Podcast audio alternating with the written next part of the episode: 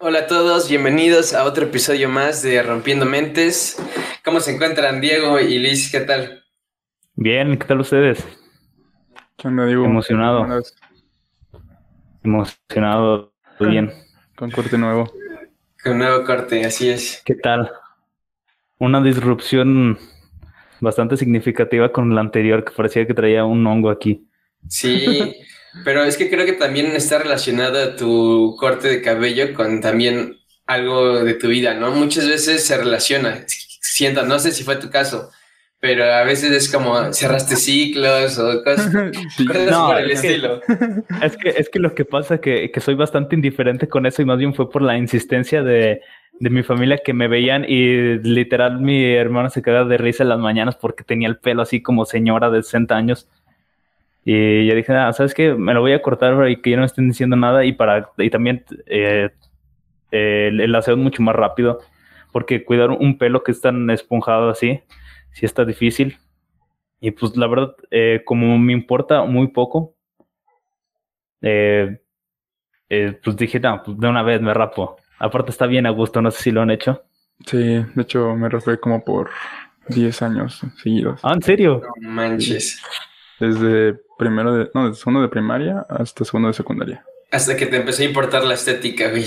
No, de hecho me gusta mucho, pero todo el mundo me decía Sí. así como de, déjatelo largo, ¿no? Que te en- Y dije, pues bueno, y ya me lo dejé, y ya no me he rapado. Bueno, en 2017 me volví a rapar, pero... Va. Pero, Diego, a ver, o sea, estás aquí porque queremos saber, bueno, nos interesa, como que eres una persona pues, Bueno. bastante joven, tienes 16 A años, ver. ¿verdad? Exacto, sí, ¿no? Mejor que, que, se presente Diego general, así edad, dónde eres y pues en qué estudias, en este caso pues prepa, pero a ver, te dejo que te Ajá. presentes, güey, brevemente.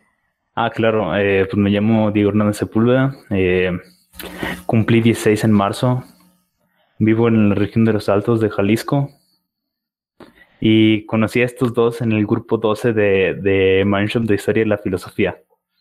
Y, y, qué cosas, ¿no? O sea, han pasado cuántos, Do- eh, tres, cuatro meses y siento que llevo como un, más de un año, no sé. Sí, sí, estoy loco. Pero, pero a ver, o sea, tienes 16 años apenas cumplidos, pero, o sea, digo, nos hemos dado cuenta ya, yo creo que varios mindshop de que, pues, güey, estás muy joven y has leído un buen, o sabes de un buen de cosas y es como de, what? Y, No, solo que soy alguien muy curioso desde chiquito. Todo el rato estaba molestando a la gente con preguntas. Y pues hasta que yo mismo eh, decidí buscarlas en lugar de estarlas... Ajá, justo, estarles hostigando, estas cositas son las que queremos saber, o sea, ¿cómo fue esa parte, esa parte de acercamiento a estos temas? Pues que desde chiquito y hasta ahorita, así de que eh, yo iba con mi papá en el carro y cualquier, con cualquier cosa le preguntaba o que, me, se venía, que se me venía a la cabeza.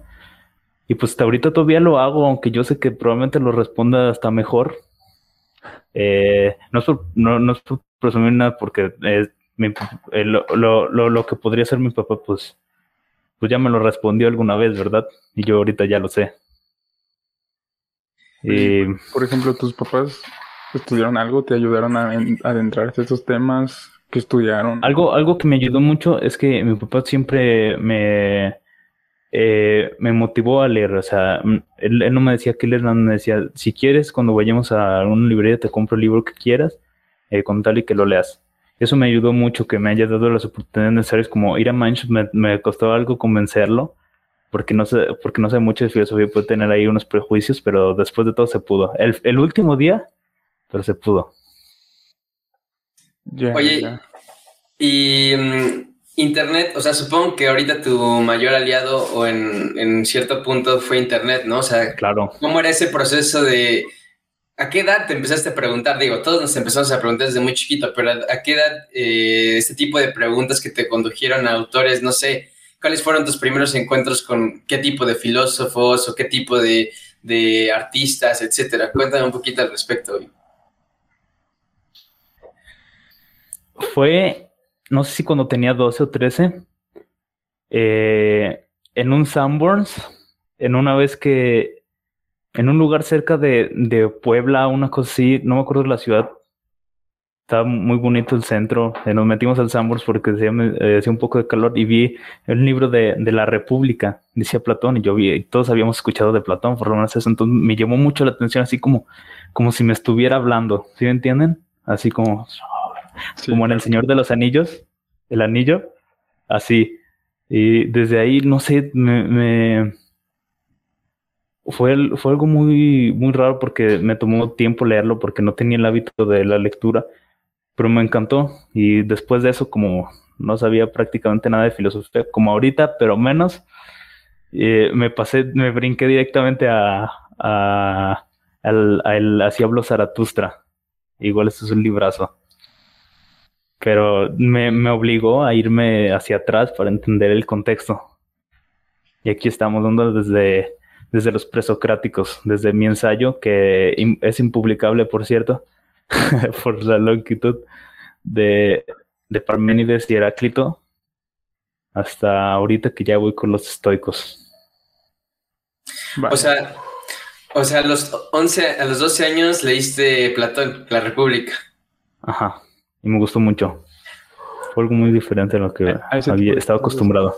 A ese tipo de cosas es a lo que nos referimos en el sentido de que, güey, yo no he leído La República, ¿sabes? O sea, he leído unas partes, pero el son muy chido. O sea, ¿sabes? es, solo la curiosidad, o sea. No, eh, lo, único que tienes que hacer es, ser muy, pues muy curioso. Siempre, siempre lo he sido y es algo que me ha servido mucho. Regresamos después de una pequeña falla técnica, pero ya estamos de nuevo. Eh, Diego, nos estabas contando acerca de la curiosidad y qué rol ha jugado en, en adentrarte a, todo este tipo de lecturas, etcétera. Sí, claro, claro. Eh, como dije, empecé con, la República y eso despertó aún más esa curiosidad en mí por la filosofía, porque se algo muy raro en, en a todos los, otros estímulos que recibía. Entonces también creo que es muy, además de, de su rol en la formación académica, eh, también en el desarrollo del pensamiento crítico, porque el, estar cuestionándote cosas de la curiosidad te hace a darte cuenta las que estabas equivocado y las que cre y las que las que solo las sabías por pura ideología, o sea, las creías por pura ideología, perdón, eh, no porque estuvieran fundamentadas. Y claro que todos tenemos eso, hasta el más, el académico más exitoso, más inteligente, tiene, está lleno de ideologías, de, de sincretismos, de contradicciones, pero por lo menos te hace eh, salir, si no de la caverna, eh, a la mitad. Claro. Oye, y justamente eh, ahorita que comentas eso, ¿qué, qué, ventajas crees que haya tenido pues leer a Platón tan, tan corta edad? ¿Cómo te contrastas con tu entorno? Porque obviamente en este caso tú no, tú no eres el común, o sea, tú no eres el normal, sino en ese sentido serías como el raro de tus amigos, ¿no? Sí, que no. no es convivir con personas de tu edad que no leen todo esto, ¿sabes? Porque es que es extraño, ¿no? Muy raro porque en la escuela, en la escuela yo soy el, de lo, estoy con la y con los desmadrosos de que puro 7, 8, porque no entrego tareas, no caso, y estoy ahí como, como como Sócrates se describió como zángano de Atenas, así, pero yo en el colegio, cayendo mal los profes por lo mismo. Eh, y sí, o sea, siento que, que si estuviera todo el rato como, como eso sí, sí causa una disrupción grande, como con la percepción que podrían tener mis compañeros de, por ejemplo, de la secundaria a, ahorita. Y sí, de que, por ejemplo, me veía leyendo La República y me decían, ¿qué estás leyendo? Y yo en la República y, ay, ¿qué es eso? Y se iban y ya, ya todo normal para el siguiente. Y ya, y, y, como no tenían con nadie que hablar, pues, de eso, pues, pues también, pues, no, no hace mucha diferencia. O sea, hasta ahorita, hasta Mindshop, que estoy muy agradecido igual por eso. Que te ayude a contrastar opiniones, a darte soltura al hablar, Justo eso, o sea, esto, esto bueno, sabemos que para hacer filosofía o para entenderla debes de rebotar las ideas, o sea, a tu edad, ¿con quién las rebotabas? O sea, o solo leías y leías y leías y apenas... Sí, con mi cabeza. Con el cuaderno, sí, justo, apenas ahorita. Y eso me ha servido mucho en darme cuenta de, de los errores que tenía al hablar, de al expresarme, eh, al intentar buscar eh, palabras más adecuadas a lo que intento expresar. Y, y, de ese tipo de cosas, porque en el cuaderno, por ejemplo, puedes tener todo lo que quieras, puedes darte tiempo, puedes escribir eh, un borrador que solo tenga sentido para quien lo escribió porque lo recuerdas, pero aquí te obliga a plantear una pregunta de modo que se entienda de manera correcta. Claro. Porque si no, nada más va a aparecer un, nudo de palabras y no te van a entender nada y tu idea se va a, quemar, por así decirlo. Justo. Oye, ¿y qué, cómo es este proceso para entender? Porque supongo que no, no era nomás como que leías y, y ya eh, rescatabas la idea bien, lo complementabas con videos de YouTube, lo, lo buscabas palabras en el diccionario. ¿Cómo era este proceso para ir eh, entendiendo pues, a Platón, después dices, eh, y los demás autores que has leído. Fíjate que los videos de YouTube vinieron después, hasta ahorita, hasta que me lo estoy tomando más o menos en serio. Estos del estudio de la filosofía.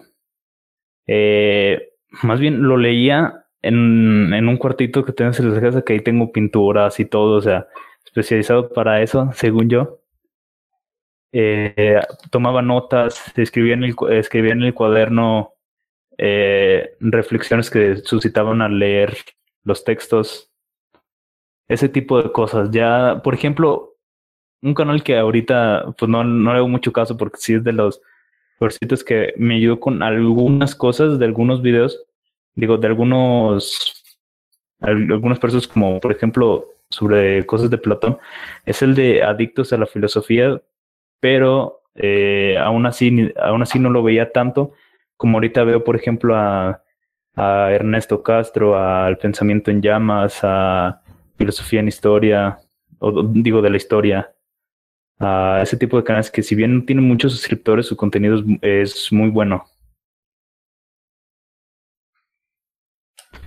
Sí, de hecho lo que hago es... Filosófica, ¿no? También, es, no lo es. La fonda filosófica, la fonda filosófica, claro probablemente se me estén pasando y algunos. Eh, lo que hago para eso, para no estar viendo la que así, es, es, estar dibujando o estar buscando dibujos que, que tardo más buscando dibujos que dibujando eh, mientras, lo escuche, mientras lo escucho, para no estar ahí sentado. Y eso ayuda mucho, sobre todo para alguien que quiere empezar en eso y se le hace muy pesado como ir de una. Oye, súper buena, súper buena. Nunca había escuchado ese tip. O sea, tú para, cuando estás escuchando ese tipo de videos, te pones a dibujar para, pues sí, para, como tú dices, ser más ameno tal vez ese, esa media hora, esos 15 minutos que vas a estar escuchando un video. Ajá. Pero, eh, ¿crees que sí te concentras al 100? O sea, rescatas eh, todo lo que dice el video. O sea, sí, ajá, si te enfocas tanto en lo que dice o te distraes también con el dibujo. Es que puede pasar que te distraigas, sobre todo cuando llevas así de que tres horas haciéndolo. Y para eso, si, si te suena una idea interesante, lo que hago es eh, darle para atrás al video y tomar nota. Y eso es lo que me ha servido a la, hora de estudiar. Eso y, y leer y igual tomar nota. Eh, poner eh, como corchetes a la hora de poner lo más interesante y lo más interesante de lo más interesante subrayado para que te para obligar a tu cerebro a hacer un poco un ejercicio de sintetización, pero para sintetizar primero necesitas comprender, entonces también necesitas leerlo bien y es algo que te ayuda a memorizar. Oye, entonces, aparte de todo, también te metes al, dibujo. ¿Qué, ¿Qué, cosas son las que dibujas? ¿Relacionadas a lo que escuchas o a libros que... No, de, de hecho, lo, hago más, más como práctica para después poder hacer lo que, eh, lo que a mí me interesa expresar. Eh, por ejemplo, ahorita lo que estoy priorizando es, es caras, eh, cuerpos de, de, autores, digo, de, de artistas de, de, por ejemplo, el siglo XIX, que, que me gusta alguno de esos por su estilo de dibujo que es como más suelto, que queda más con lo que yo hago. Me gustaría también expandirme a hacer un dibujo más, más, más recto, se podría decirlo, eh, más continuo, entre comillas. Pero para eso también se necesita práctica por tan acostumbrado que estaba y pues también en eso estamos. Bueno, está súper interesante esa parte de dibujas para expresar en cierta forma, ¿no? O sea, eh, por ejemplo, ahorita qué estás buscando expresar o qué tipos de dibujos estás haciendo. Pues eh, ahorita, mm, si algo intento expresar más bien son personas que, que admiro de cierta forma. Eh, algunos no, algunos son dibujos que me interesan. Pero por ejemplo, el, un dibujo de Sócrates, por ejemplo, que creo que subí a mi Instagram en una historia. Ese, por ejemplo, lo subí pensando en Sócrates, lo hice conscientemente para eso. Eh, claro, tomando referencia de, de, un escultor, porque eh, intentar imaginarte a Sócrates de una, pues está medio difícil, ¿no? Claro. Sí, pero eh, sobre todo para eso. me gustaría practicar para poder, yo sin, sin referencias tan explícitas, tal vez nada más de forma, poder ah, componer lo que yo quiero pero por eso necesita más. Mucho más, técnica, ¿no? Ajá. Sí. Bueno, dale. No, no, no, se me hace súper interesante, la verdad. O sea, creo que, eh, digo, como todo, no podríamos decir que eso le vaya a funcionar a todos, pero pues creo que es un ejercicio muy interesante en el sentido de que, pues, como que conectas todos tus sentidos, ¿no? Estás pensando, estás dibujando, eh, aparte de eso, estás escuchando de fondo, entonces es como una mezcla de todos. Además, Además, eso te ayuda en, en este tiempo que nuestro span of attention, no me acuerdo cómo se llama en español, perdón por el anglicismo, eh, cada vez está siendo más corto por contenidos tan, tan como ultra sintetizados o para que te mantengan ultra mm, despiertos, atentos y cada vez ese span of attention, perdón de nuevo, se está haciendo eh, cada vez más, más, más y más y más y más reducido. Y a mí también me estaba pasando, sobre todo con plataformas formas como TikTok que los videos se reducen a menos de un minuto, que hacen que justo eso se, se multiplique o hasta se exponencie. Sí, justo eso te iba a eh. preguntar, o sea, ¿cómo haces ahorita que mencionaste Instagram y TikTok? ¿Cómo haces para no desconcentrarte de la lectura, del dibujo, de escuchar estos los podcasts o videos que te pones a escuchar? O sea, ¿cómo haces para que no te distraigan tanto? Y cómo es también convivir como con bueno, con tu círculo social que usan mucho también estas redes y tal vez no leen nada parecido a, a lo que tú lees, ¿no? Exacto, y complementando la pregunta de Luis, ajá, como, por ejemplo, algunos de nosotros tenemos como cierta forma un ritual, ¿no? Cuando vamos a estudiar, pues ponemos el celular en modo avión, eh, cerramos nuestras puertas, le decimos a nuestros papás, sabes que ahorita no me molestes. En tu caso, ¿cómo te preparas para ese, cuando quieres entender o leer un libro muy complejo, etcétera? Sí, o te haces un té o, o qué, o te relajas o te apartas, nada más. No, pues en realidad antes hacía eso, pero porque lo hacía menos. Ahorita como estoy por lo menos intentando hacerlo, uh, dibujar, eh, dibujar, eh, leer, ese tipo de cosas, por lo menos unas ocho horas.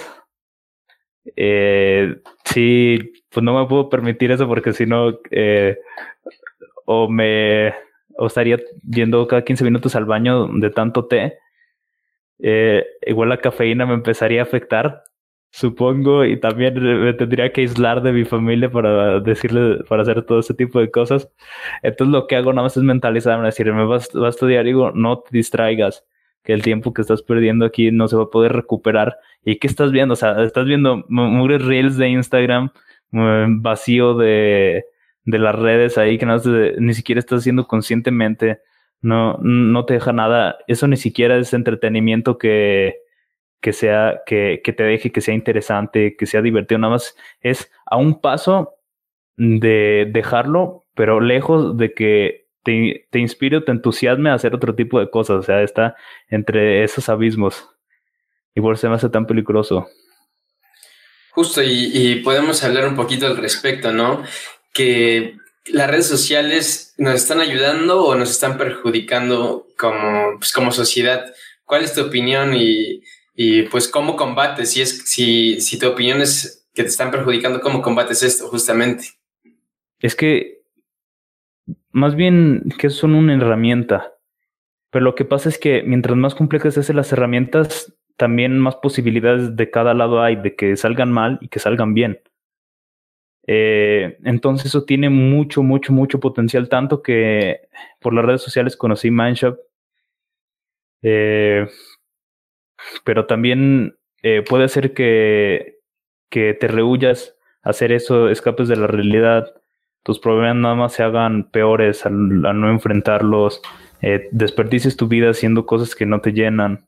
Y eso, eso mucho se vio en, en la pandemia, o sea, de que, eh, gente forzándose a estar en, en sus casas, eh, repitiendo la misma semana una y otra y otra y otra y otra y otra y otra y otra vez, cada vez más cansados. Entonces, a menos de que se le dé un alto o un control eh, mediante, mediante, por ejemplo, eh, la virtud de la que hablan los estoicos, saber controlar tus impulsos, saber que eso que te, que te piden que hacer, ni siquiera lo que quieren, ni siquiera es como más te diviertes, nada más es lo más fácil, tu cerebro te pide lo más fácil como instinto evolutivo de supervivencia, pero no estamos en una sabana en la que tengamos que hacer eso, estás viendo Instagram.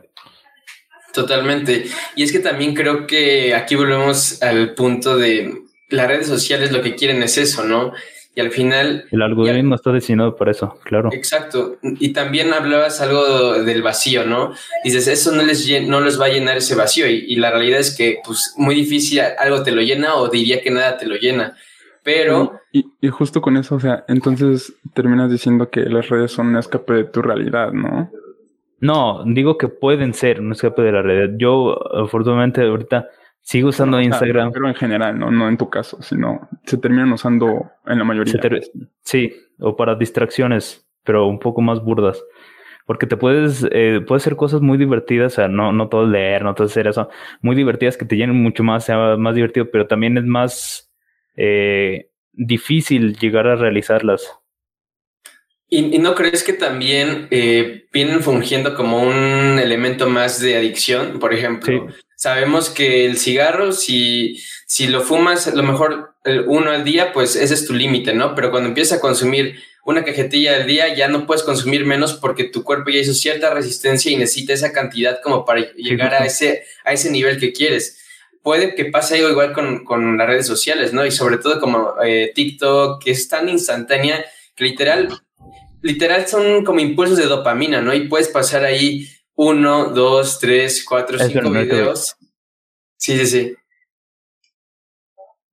Y, ni siquiera te das cuenta de que estás perdiendo el tiempo, ¿no? De que son tan rápidos que es como de, ah, pues veo 10, ¿no? Y, o veo 20, o quién sabe cuántos ven, ¿no? Pero o sea, pasa tan rápido que no, no tienes esa percepción del tiempo, de cuánto estás ahí. Exacto, y aparte de eso, creo que también eh, se vuelven adictivos en el sentido de que cada vez necesitas más o cada vez eh, te llenan menos, ¿no? O sea, cada vez pasas más tiempo scrolleando en TikTok hasta que te cansas. Y a lo mejor si evitas eso, no te preocupes. Si evitas estar tanto en contacto con las redes, a lo mejor con 10 minutos que estés es más que suficiente, ¿no? Porque también eh, creo que tampoco llegar al extremo de evitar las redes al 100% es, es lo sano, ¿no? Bueno, ah, claro. Sí, sí, sí, sí, son una herramienta después de todo. Justo, o sea, ¿cómo te pasa eso, o sea, en tu círculo social? Digo, a los 16, 15 años, las personas usan redes sociales a morir, ¿sabes? Sí. Y digo, dices que pasas 8 horas, eh, pues leyendo. Intento, sí. Bueno, pero pasas mucho tiempo en comparación con muchísimas personas. Y este, y, y tú las usas muy poco, supongo. O sea, ¿no sientes como un tipo de, de barrera cuando estás con personas de tu edad al no, no saber tanto de lo que hablan. Es que es, es, es difícil eso porque también te, te complica un poco la, el, la, la, socialización de ese tipo porque esperan que hagas lo mismo que ellos, eh, de estar en Instagram todo el rato y a veces también es mi culpa porque eh, me paso también unos días sin contestar porque igual de eso no me fijo. Y y se enojan y lo entiendo, o sea, lo entiendo después de todo. Pero sí es difícil ese, ese aspecto de la socialización cuando sobre todo todo es digital. Eh, ahorita mismo, sobre todo con, los, con las consecuencias de la pandemia. Y es que justamente eh, creo que tampoco, o sea, sí, es como decir que eh, para si estás en contra del capitalismo te tengas que ir a una cabaña y, olvidarte de todo. O sea, creo que tampoco se trata de eso, ¿no? Pero por lo menos, por lo menos ser conscientes de las consecuencias que puede traer eh, pues eh, un mal uso de, de, las redes sociales, ¿no? Porque, pues, por ejemplo, gracias a las redes sociales estamos ahorita interactuando, gracias a las redes sociales conocimos Mindshop, gracias a las redes sociales hemos crecido tal vez mucho en el sentido de, de rebotar las ideas, de hacer nuevos, conocer a nuevas personas. También eso es, el, es lo positivo. Sí, el, si se usa en, en un equilibrio en el sentido de, del arte, del, de cómo se tradujo en español, de la virtud aristotélica, eh, si lo tomas en un, en un equilibrio puede ser increíblemente útil, o sea, tanto que eh, todos los conocimientos del mundo están en, bueno, prácticamente todos los conocimientos del mundo están en el Internet, puedes hablar con quien sea, cuando sea, o sea, ese tipo de cosas son increíblemente fascinantes. Imagínense que le, que le dijeras a alguien a, del, del, siglo, del siglo XIII que no tenía ni esperanzas de dejar el, lugar donde nació o de hacer otra cosa que ser eh, un granjero de heredar la de su padre, decirle que se podrían hacer este tipo de cosas, yo creo que no te crees, yo creo que primero te queman a, creerte. Oye, oye, y es que incluso, o sea, digo, ¿qué es lo que ven en redes sociales, no? Porque digo, tal vez vas a seguir tú cosas de, de dibujo, de filosofía, ¿sabes? Algunas cosas estéticas, pero pues digo, también vas a ver videos chistosos, ¿no? De Sí, sí, sí, claro. ¿verdad? Pero pues ahí está el punto, ¿no? O sea, si te la pasas viendo videos solo de gatitos o de esto, pues es como de, pues, estás perdiendo el tiempo, ¿no? Pero pues, si, lo, ves un rato es incluso hasta divertido, ¿no? Ajá, es bueno, ¿no? Porque reírte y estar así. Sí, te, ayuda a, bueno, ¿no? a desahogarte porque igual eso de, de no estar haciendo prácticamente nada conscientemente te ayuda a como bajar los niveles de, de tensión que se pueden acumular, por ejemplo, de cansancio, de estar mucho tiempo estudiando. Pero eso también del estar del estar todo el tiempo ahí, sobre todo niños más pequeños, eh, eh, que están creciendo y que es cuando, es de la etapa crucial cuando de, aprendizaje, hacen que estén más, más expuestos a, a todo tipo de ideologías de, de, cualquier forma, porque es lo que está en su día a día todo el tiempo. O sea, si los, si los papás no ponen supervisión en eso, eh, pueden encontrar que el hijo que creían que era es una persona totalmente diferente por todas las ideologías a las que está expuesta en redes sociales. que, o sea, están prácticamente eh, todas las personas de países modernos, o sea, la mayoría, mm, con modernos me refiero a que tienen acceso a Internet. No sé si fue el término más adecuado. Ok. y es que es eso, ¿no? Utilizarlas de forma consciente, ¿no? O sea, no está mal ver videos de risa o de baile o lo que sea. Justo. Pero, pues, no te lo vas a pasar ahí dos horas viendo eso porque, pues, digo, te reíste si está chido. Digo, tal vez un día sí, ¿no? ¿Por qué no? Pero si todos los días es eso, si todos los días es eso, o sea, realmente no estás, o sea, estás solo viendo que el tiempo se va. Sí. Y ya y utilizarlas conscientemente, o sea, al decir, mira, pues puedo seguir estas páginas porque al menos voy a aprender algo, o voy a leer algo interesante, o si sigues cosas de baile que te digan como que la técnica, ¿sabes? O, el dibujo, ¿no? O sea, vas aprendiendo cositas poco a poquito, ¿no? Y como que sí, creo que es mejor utilizarlas así. Igual tener mente crítica te sirve para enfrentarte a las, a las ideologías, porque la mayoría son ideologías, o sea, si me pides a alguien al promedio que justifique las posturas que está diciendo, no te vas a ver explicar de tantos inputs que recibe, atrás con los anglicismos, perdón, eh, eh, se hace tan común o se asimila tanto que ni siquiera te lo cuestionas y eso es lo peligroso, porque el algoritmo después de todo está en, está en manos de, de los gobiernos que, y las empresas privadas que a unos hagan los ads, ¿no? Los anuncios. Los anuncios hasta modificar lo que, lo que ves. puede que tú creas que, que educando al algoritmo, eligiendo qué cosa no te gusta, eh, qué cosa no quieres, y te ponen, no, puedes creer que ya estás, eh, que, que, ya, que ya de, ese tipo de, pero en realidad, Pero en realidad te expones a creer que crees, y ahí es cuando ya bajas la guardia Y, Exacto. Y, y aparte del tú pensar eso, ya no estás buscando nuevas cosas, ya no estás criticando lo que... ajá. Lo que al final te, ¿no? al final te vuelves, al final te vuelves convirtiendo en lo que no querías convertirte, porque, porque tanto es tu fan de, de contrastar tus ideas y de no cerrarte en una ideología, que el algoritmo termina viendo eso como un patrón y te Sí, termina al final buscando, te termina al final enseñando solamente el contenido que te gusta. Ajá. O sea, al y- final ya no sales de, esa, de ese caminito. Y aparte eso puede crear un sesgo aún más grande. Al solo recibir cosas de, de tu postura y de la opuesta, que eso sucede muchas veces con Facebook, hace que haya una disrupción más grande y que estés menos dispuesto a escuchar lo que pasa, entonces te reafirmas aún más con cosas que lo más probable es que no estés en lo correcto o que también sean pura ideología. Eh, Y ahí es donde igual entra el pensamiento crítico. O sea, ahí es donde la filosofía y todas estas eh, habilidades, por así decirlo, que nos que, que le dan el, el leer pensamientos filosóficos, pues vendría siendo de cierta forma como una medicina para no caer en eso, ¿no? O sea, siento que eh, una persona que piensa críticamente, pues por lo menos ya no va a dar eso como, como una verdad, ¿no? Una verdad absoluta.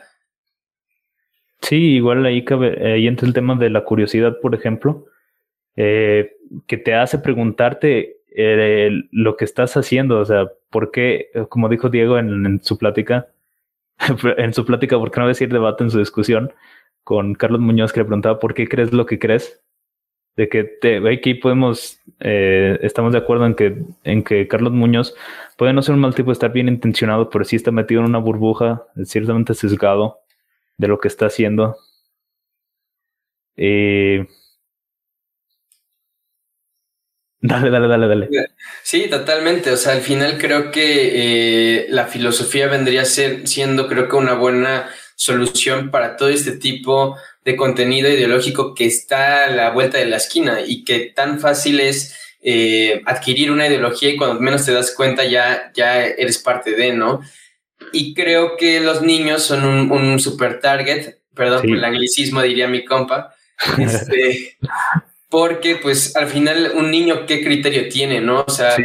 qué criterio tienes a los 12 años, a los 14 años y, y algo que se me hizo súper loco es, como dices, o sea, al final los papás creen que tienen un, un hijo que piensa, comparte ciertas ideologías y cuando se dan cuenta es un, una- un individuo completamente diferente. Eso Es, está es- loco. es un neonazi. Exacto. Justo esto, o sea, tú por ejemplo a los 12, ¿cómo fue el cambiar de opinión al decirte como meterte a la filosofía? O sea, supongo que tenías un concepto también medio vago de la filosofía. Ajá, Fue como de- Era, ah, ah, ahí había dos ¿Cómo fue ese conceptos. proceso de cambiar de, de tu opinión de este tipo de filosofía? Sí, esto ahí- había-? Ahí había dos conceptos que tenía. Uno, los señores de barba que usaban togas. Dos, los que, los que estaban eh, fumando deprimidos en, un, en, en una terraza en un café de París. Esos eran mis dos conceptos de filósofos que tenía. Y después, ¿cómo fue, fue ese choque? O sea, al final de que leíste y viste que no era eso un... Digo, porque a lo mejor hay, hay filósofos que sí son así, ¿no? Pero Sí, sí, sí, claro. cuando, cuando te diste cuenta que tal vez no era solamente eso, ah, por ejemplo, ahorita, ¿qué significa la filosofía para Diego? Ajá, ¿cómo la ves ahora? Pues no sé, la verdad me, me emociona, me emociona saber todo lo que me falta por saber. O sea, todo lo que no he descubierto aún y ¿Te sabiéndolo. saber que no sabes. Sí, claro, porque imagínate creer que ya lo sabes todo, ¿qué haces? Sí, ¿Qué- claro, qué otra cosa no haces? Nada más. Puedes, claro, pu- puedes, claro, disfrutar de lo que aprendiste, pero si, si por ahora eso es todo lo que aprendí, qué chafa, ¿no? O sea, qué, qué pedo. Y de cierta forma creo que es una buena forma, un buen pensamiento de ver la vida, ¿no? O sea, muchas veces como que hay muchas personas que cuando llegan a lo que le daban significancia de éxito, llegan y dicen, no, pues ahora qué hago, ¿no? Pero si, como tú dices, o sea, por ejemplo, yo tengo miles de libros que quiero leer, ¿no? Y creo que eso puede ser como un motor de decir, no, pues aún queda mucho, o sea, todavía no te puedes baj- bajonear, Sí. o sea, aún di- diría el buen Carlos Muñoz en ese sentido de la palabra, aún no soy quien quiero llegar a ser, o sea, en el sentido de sé que quiero leer muchos más y apenas estoy empezando y como te dices, de cierta forma te emociona, pero también creo que te da motivo para, para seguir. Oye, y por ejemplo, con eso de los libros, digo, creo que a todos nos pasa cuando empezamos a leer y te recomiendan un libro y todavía no terminas de leer otro y ya te están recomendando otro y otro y otro. Y tú dices, no, es que están, o sea, todos esos que te recomiendan están bien chidos y es como de, no, o sea, no te da el tiempo de leerlos pues en una semana, ¿verdad? Si los quieres leer bien. O sea, ¿cómo te organizas tú con tantos libros que, que supongo que te recomiendan, que lees, que ya compraste, que tienes desde los 12 años y tal vez no has leído? O sea, ¿te organizas en esa parte o solo vas viendo, ah, este? Y este, y este otro. Sí, justo. Los que me interesan los leo. De hecho, así de que voy a una librería y me compro cinco y ya de ahí no vuelvo a pararme en, en dos meses. Ahí. Ahorita estoy leyendo, por ejemplo, de eh, Cicerón, los discursos, las berrinas se llaman. Todavía no llego, o sea, los libros de Graus tienen una introducción de 200 páginas. Eh, uno de de ¿cómo se llama? Este? De Alejandro Magno también, eh, como crónicas. Eh, de una colección de artículos de la revista de antropología francesa, se llama Leum, El Hombre. también está muy interesante. Eh, ¿Cuántos libros has leído, si es que tienes alguna idea, a tus 16 años? ¿Y cuántos libros lees al mes? Pues de que he leído no sé, no me acuerdo, de al mes, unos tres o cuatro, algo así. Sí, hay, personas, por ejemplo, este Ernesto Castro lo mencionó en, en, un directo cuando cumplió 30 años, así normal que, que se leía, eh, que lo único que hacía era leer en, mencionando una novela en específico, no recuerdo, que se leía que, mencionó que duró un tiempo considerable leyéndoselo, un libro de dos mil páginas, y ese tiempo considerable eran 10 días.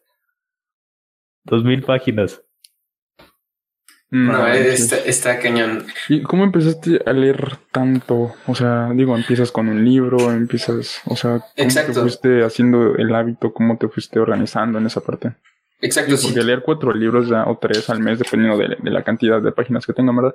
Pero pues no es, o sea, alguien que no lee no le vas a poner a leer. Sí, sí, era uno muy difícil. Mes, y complementando, complementando Luis, o sea, justamente coincidimos los tres, creo que la lectura siempre te va a dejar algo, ¿no? Bueno, podríamos irnos a qué tipo de libros lees, ¿no? Pero tú, ¿qué, de cierta forma, qué consejos darías o qué, este, qué es lo que a ti te funcionó para formar este hábito?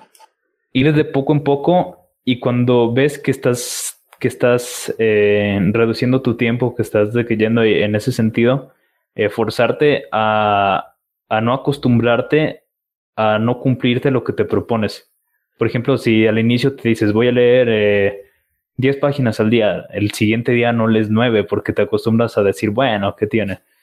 Y después lees 8 y después ya te aflojera y dices, bueno, ¿qué tiene? Y no lo lees en un mes es lo que yo recomendaría, ir de poquito en poquito, pero no, no volver a menos ya de que ya estés leyendo 210 páginas y tengas unas ojeras aquí, te sangre en los ojos y no es en tres días.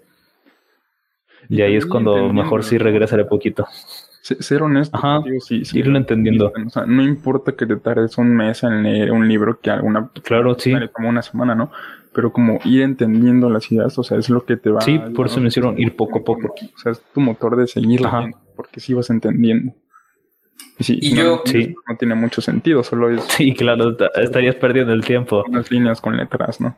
Sí. Claro, y, aquí creo que también es importante eh, dos cosas. La primera es que eh, creo que no compites con nadie más, porque muchas veces, sobre todo igual con las redes sociales, la competencia a lo mejor antes era con los de tu salón, ¿no? Hoy ya compites con gente de China, de Estados Unidos y en todos los sentidos, ¿no? Y, y de cierta forma, si vas a leer por competir contra este Ernesto Castro, que se dé un libro de las mil páginas en 10 días, pues obviamente te vas a sentir frustrado, te, te, vas a sentir que no vas avanzando.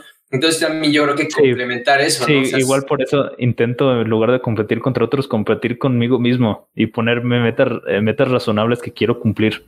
Exacto, siempre con el, el fin de a lo mejor ir mejorando o mantener un nivel pero entender que pues todos aprendemos a diferentes tiempos y, poco a poco, pero seguro, ¿no? Y también la otra, ¿por qué, van a, ¿por qué lees? O sea, si vas a leer solamente por presumir, por... Sí, por, andar, andar de redes. por andar diciendo que ya leíste a Platón y, a Nietzsche, etcétera, pues tal vez mejor no leas, ¿no? O sea. Sí. Eso no, estarías perdiendo tu tiempo, estarías cayendo en un, en un ciclo vicioso de, de estar en las apariencias, intentando creerte ahí el, el, el intelectualoide. Aparte ni apreciarías bien lo que, sí. transmitirte el libro, ¿no? O sea, porque solo es como, ah, ya leí este, y este, y este, y este. Oye, pero a ver, explícamelo. No, pues, no, ni idea. Y es como, ah, no, pues en serio leíste. Digo, yo creo que si lo hubiera, le si alguien piensa así, lee, un, lee a Platón, por ejemplo, a Sócrates, pues que al final no te saldría pensando de diferente forma, ¿no? O sea, diría, no, ¿sabes qué? Sé que no sé nada, olviden lo que era antes. Pero sí. Pues, eso, esa es la parte buena de eso. Por ejemplo, cuando leí la apología, que yo creo que es el, libro perfecto para iniciar, porque aparte está fácil de leer comparado con un diálogo, por ejemplo, el de Parménides, de, Platón. Está fácil de leer, aparte muy entretenido y es, es, de los mejores. Yo diría que el que más me ha gustado ahorita es La República o, o el de la Apología y después de eso el Fedón, que es cuando aparece la muerte de Sócrates. Esos, son los que más me han gustado. Pero igual he leído pocos. Bueno. Estoy contigo con empezar con la apología, porque justo siete. es donde, donde te das cuenta de que tal vez estás en la caverna, ¿no? Y es como, sí. O sea, hay algo más afuera que no sé, que no sé, ¿verdad? y, y, ahí como que empiezas a tener ideas. Sí, justo. Eh, de hecho, el, el mito de la caverna está en la República. Ah, está muy interesante, sí. Sí, sí, sí, pero está muy bueno. Y de, ahorita que lo menciono, nada más leí como 6, 7 y, y, no son muchos porque son como de 50 páginas. Eh, la mayoría, tipo una cosa así. O poquito más algunos. Unos duran muy poquito. Entonces sí, también me emociona que, por ejemplo, no me he leído el, el Teteto. Eh, bueno, muchos sí que, que dicen que son de, de, los mejores. Todavía me faltan por leer. O sea, eso también eh, me gusta esa parte. Sí, y, también algo que creo que de la filosofía que es bastante bueno es que está cañón, o sea, nunca vas a acabar de estudiar filosofía. Sí, justo. O sea, podrías dedicarte a tu vida y no acabas, y cada vez va a ser más, más difícil eh, pues alcanzar esa meta, ¿no? Sí, sí, sí. Algo, algo que me llama la atención es que no me acuerdo en qué directo le preguntaron a que estaba hablando, no sé si era, era Ernesto Castro, que, que cómo lidiaba con como esa de esa desesperación, una palabra así dijo, con saber que nunca vas a acabar de, de estudiar filosofía. dije, ¿cuál desesperación? Si a, mí me emociona que siempre va a haber algo nuevo por, por descubrir. Por o sea, aprender. Sí. o sea, mejor aún, imagínate que, que ves, dije, no, ¿para qué les ya? Eh, claro, por el fin en sí mismo de, de reflexiones, de, de admiración, pero el, el extra de saber que, que todavía tienes al, que todavía tienes más cosas que todavía no has sabido aún. Sí, es que creo que la filosofía tiene esta parte de que se vuelve en un fin, un fin en sí mismo, ¿no? O sea, hacer filosofía no, no es una meta o no tiene un, un fin. Y creo que es algo muy bello a comparación en otras disciplinas, no sé, a lo mejor en marketing existen todo lo puedes leer y podrías decirte, ya soy experto en marketing, ¿no? Eh, o en otros tipos de disciplinas. Y creo que la filosofía es de esas pocas, tal vez igual las matemáticas, no sé, que son un poquito, que tienen un pensamiento de cierta forma ya a nivel académico bastante similar, que no tienen un fin, o sea, no hay una meta y ya, ya, ya acabaste de las matemáticas. Más bien es que hacer la filosofía termina siendo un fin, o sea, solo eso es el fin, no hay nada más, o sea, solo el hecho de hacerla es y ya. O sea, y eso está. Uf. Oye, y bueno, cambiando un poquito tal vez, o si quieres decir algo más sobre esto, pero te voy a preguntar, ¿qué tipo de música escuchas? ¿Qué haces tú para pasar tus tiempos libres? O sea, ¿cómo, o sea, en tus tiempos libres también sigues eh, alimentando todas estas ideas o te das un tiempo de que, no, pues voy a leer, voy a, voy a ver, no sé, Shrek a rato, ¿no? ¿Sabes? Digo, también es una buena. Está buena la película está, buena, está, buena, Pero, o sea, me refiero a que te relajas más en esa parte, te das este, pues no sé, bajas ese tipo de conocimiento, por así decirlo. ¿O cómo pasas tu tiempo libre? Bueno, fíjate que por ir respondiendo en partes, de acerca de, de lo que hago en, en, tiempos libres, algo que me ha gustado mucho últimamente es ver, ver películas. O sea, aparte que es una forma muy, muy divertida, muy entretenida, siento que te puede dejar algo interesante después de verla por, por muy, por muy burda que parezca. O sea, porque aparte, algo que me gusta de, del cine ya una vez que intentas grabar un, un corto, una cosa así, porque me lo pidieron para la escuela, entonces ahí medio lo intenté eh, es darte cuenta de que los directores que se precian de su trabajo piensan cómo va a ser la película el, prácticamente al, al, al detalle. O sea, ellos eh, aman el cine y quieren que le salga lo mejor posible dentro de las barreras de su presupuesto, de lo que están dispuestos a hacer gente de, de la, la que distribuye. Entonces también te das cuenta de, de esa parte del empeño que le, que le ponen y, y de, lo, de lo bien construida que está, por ejemplo, una película buena eh, y de lo entretenido que, que se hace. O sea, esa es una forma que me gusta mucho de pasar el tiempo. Oye, pero también, ¿qué tipo de películas ves? Es que es muy variado. Unas que me gustan mucho, no sé, no sé por qué, son las de, por ejemplo, la Primera Guerra Mundial de, eh, de como relato histórico, no sé cómo se llama ese género, porque como que me transporta, como que me transporta a otro mundo y sobre todo si la película está bien hecha. Y yo recordándolo, hasta viendo una imagen de ese tiempo, hasta siento que me puedo meter ahí y sentir lo que se podría sentir en, en esa. Totalmente, pero y creo que también queda en uno en apreciarlas porque Ajá hay películas que yo que requieren que, que, tal vez no son las más comerciales, que no tienen el presupuesto de Avengers, por ejemplo, sí. pero que son grandes películas, ¿no? Pero a mí me ha pasado, por ejemplo, he, he, visto películas, por ejemplo, la de Memento de Nolan, que es una gran película. No lo he visto. Me voy, me voy a poner a verla. La, la estaba viendo con, con dos primos y, o sea, ellos literal no la terminaron de ver, o sea, se les hizo aburrida, bueno, de cierta forma como aburrida, como que no le seguían. Es un pero, poco lenta. Exacto, pero yo que, que tal vez pues la ves con otros ojos, la ves siempre como, a ver, ¿por qué pensó este este güey? ¿Por qué Es que si estás apreciando, puedes ver los pequeñitos detalles que hacen que, que suba de nivel, que sea algo más. La admiración.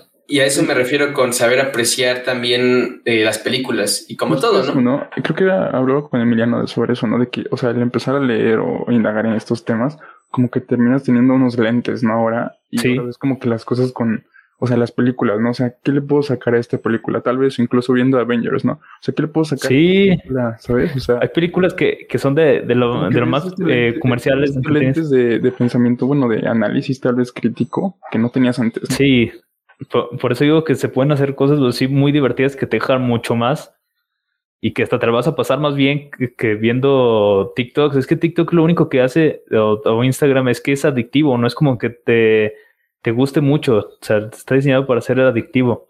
Para engañar a tus sesgos. Sí. Y, oye, pero el tema que acabas de, de tocar, Luis, es súper interesante. O sea, ya lo había platicado, ¿no? Al estudiar filosofía te pones unos lentes, pero también creo que empiezas a ver ciertas relaciones de, con lo que lees en la vida diaria, ¿no? Lo que le decía sí. la otra vez a, a Gerardo, igual que, que, es nuestro amigo, le decía, mira, si tú cuando... Un saludo a Gerardo. Un saludo a Gerardo, si nos escucha. A Parlamento eh, eh, que, por ejemplo, estás interactuando con tus amigos y dices, este, esto es Platón, o esto es Sócrates, o este, esto es sí. un pensamiento estoico. Y claro, ellos seguramente no han leído filosofía o no tienen una relación directa, pero tú ya lo relacionas y entiendes sí. como de dónde sale eso. Algo que, algo que me, me, impresionó mucho ya al estudiar filosofía es que te das cuenta de, de, de qué tan impregnada está en nuestra sociedad, por lo menos en la forma que hablamos, en nuestras expresiones. Por ejemplo, la expresión de forma de ser, te das cuenta que es el concepto aristotélico de, de, de del ser, o sea, de, de lo que implica. Eh, y muchos, y muchos, por ejemplo, cuando se habla de ser y de cosas así, está directamente relacionada con eso. Eh, muy probablemente por la, la Edad Media, que fueran, que fueron de Aristóteles fue de los más influyentes al estar como a la iglesia, haber tomado claro. eh, directamente sus ideas para explicar sus doctrinas de manera un poco más racional. Y te das cuenta que cosas sí, e, e incluso cosas, eh, no Aristóteles, sino cosas más comunes que, que, surgieron de ahí y te das cuenta cuando lo escuchas, te suena y dices, ah, qué pedo, sí es cierto, toda mi vida llevo diciendo esto. Y... Totalmente. Eso pasa, ¿no? Como que te das cuenta que las cosas que piensas fueron pensadas. Sí, hay, hay, hay, hay, es como... hay una mitología filosófica. No, y por ejemplo... la sociedad por ejemplo, el término cinismo o cínico, muchas veces lo, decíamos, ¿no? Pero cuando yo leí eh, un poquito de, de, dónde venía el cinismo y qué corriente helenística era, y ves que, por ejemplo, este, el, ¿cómo se llamaba este filósofo cínico? Creo que el Diógenes, exacto, que, que, era, que iba hasta las plazas de, este, este las, de, Sinope. Exacto, iba a las plazas de las ciudades y hasta se masturbaba en público o hacía cosas así. Sí, ya entiendes, ahora sí ya entiendes lo que es ser cínico, ¿no? Como que rescatas todo el, el, el, concepto de la palabra cínico, pero entiendes por qué. Sí, igual, por ejemplo, Diógenes igual es uno de, los que me llamó la atención por todo lo que hacía de, sus anécdotas que están recopiladas en, en, un libro que quiero leer. Me, lo iba a comprar a, a inicios de mes, pero me compré otras. el de vida de los, de los filósofos más ilustres es de los, el principal. Y se llama Diógenes igual, se llama Diógenes Laercio, y ahí, ahí compila lo que su tocayo dice. O sea, y hay anécdotas muy interesantes. Eh, y, es que incluso. ¿Sí se lo escucha? sí, sí, sí. Y es que incluso hasta ah. de los de los cínicos a mí me, a mí me llamó la atención la, la, idea de que pues Diógenes era así porque él, él, pensaba que, bueno, resumiendo, ¿verdad?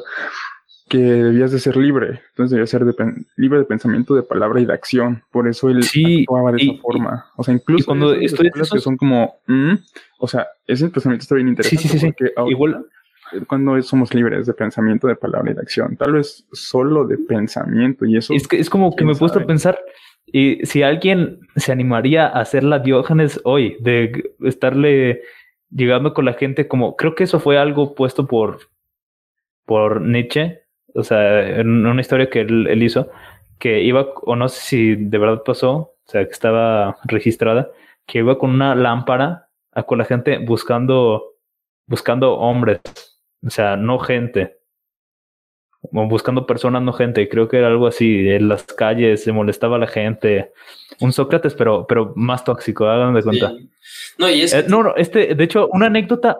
Eh, perdón, es, rápido. Una anécdota que, me pareció muy impactante es, es que Platón, el mismísimo Platón, le llamó a, a Diógenes Sócrates loco.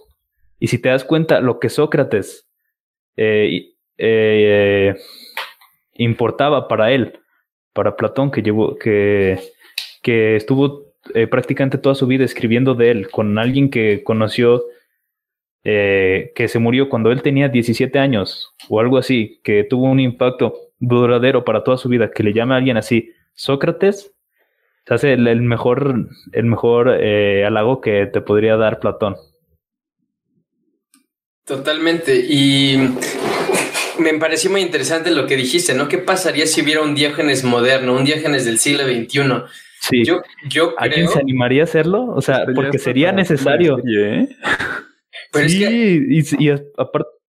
Es que aparte, aparte, yo creo que si pasaría, o sea, si llegara a pasar eso, eh, la misma sociedad lo sacaría. O sea, sería como de, este güey está siendo libre, eh, expúlselo, mátelo. O, sea, desde Diógenes. O sea, es, es, muy, muy, un pensamiento muy, muy loco, pero a la vez, pues muy verdadero. O sea, porque al final tú estarías haciendo. Aparte, sería necesario. sobre todo ahorita. estaríamos haciendo, eh, como no encaja con nosotros, diríamos, ese güey es el raro, métanlo o sáquenlo o mátenlo, pero no puede estar, o sea, porque tal vez dicen, ese güey es raro nosotros, mátenlo, o, o que no, no puede pasar eso la anécdota de eh, que también me impactó eh, muchísimo de, de, Diógenes, que igual creo que recoge Diógenes Laercio, el otro, eh, era que Alejandro Magno en sus conquistas por, por Asia Menor, que ahí era donde estaba, donde estaba Diógenes, si, si no mal recuerdo, era que llegó con él, o sea, un poco sus, sus soldados estaban riéndose de él, yo con él le dijo, como un poco para probarlo, dijo, eh, como se presentó con Saúl Alejandro, y dijo, que le dijo algo así como, ¿qué, qué, qué quieres que te dé? Y yo te lo doy. Porque era prácticamente rey del mundo. Y, el, el Diógenes lo único que le dijo es que se quite de, que se quite de su vista porque le tapa el sol.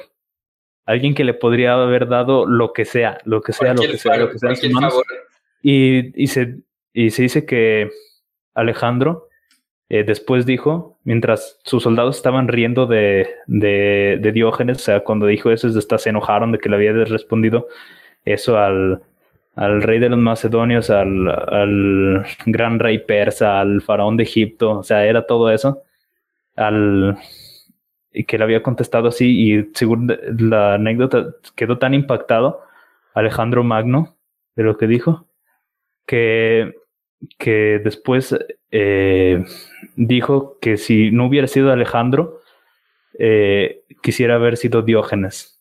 O sea, alguien que literal no tenía nada que, contra alguien contrastante que tenía todo lo que se podía tener. Y pudiéramos decir que incluso Diógenes era igual de feliz o hasta incluso más que, que Alejandro, ¿no? Sí. Porque, Diógenes literal renunciaba al reconocimiento de todo, entonces pues era muy, era feliz simplemente con que le pegara el sol. Sí, y, aparte las doctrinas eh, cínicas se recogieron con los estoicos. Los estoicos son como unos, eh, de hecho, Zenón eh, de Lea, el fundador de, de los estoicos, de, de, la escuela estoica, eh, creo que fue discípulo directo de Diógenes o de la siguiente generación.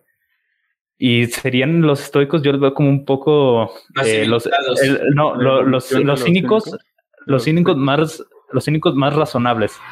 O sea, toman la, la doctrina cínica a un nivel más razonable y Séneca, por ejemplo, también habla de eso de, de, que el sabio, por ejemplo, dice, el sabio no recibe ultrajes, de que eh, el sabio está contento consigo mismo.